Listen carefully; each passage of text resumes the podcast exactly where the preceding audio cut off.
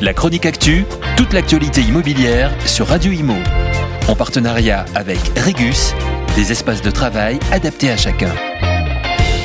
La multiplication des zones à faible émission dans les grandes agglomérations françaises, 11 aujourd'hui, 43 en 2025, va transformer la logistique des distributeurs de marchandises. Depuis l'adoption de la loi d'orientation des mobilités en 2019, les zones ZFE sont obligatoires dans les zones où les limites de qualité de l'air sont dépassées.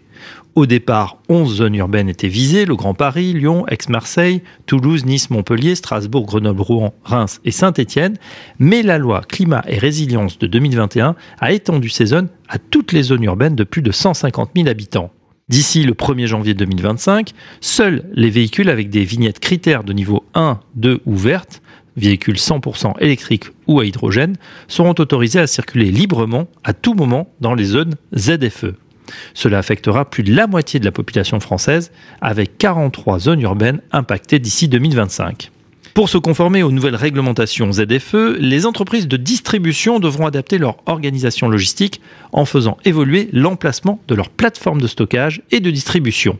Cela implique trois adaptations majeures. Premièrement, les entrepôts de stockage devront être situés en dehors des périmètres des ZFE pour éviter les dérogations horaires potentielles qui peuvent disparaître rapidement. Cela entraînera un nouvel éloignement des entrepôts du cœur de l'agglomération et donc provoquera une hausse des coûts de transport vers le centre-ville.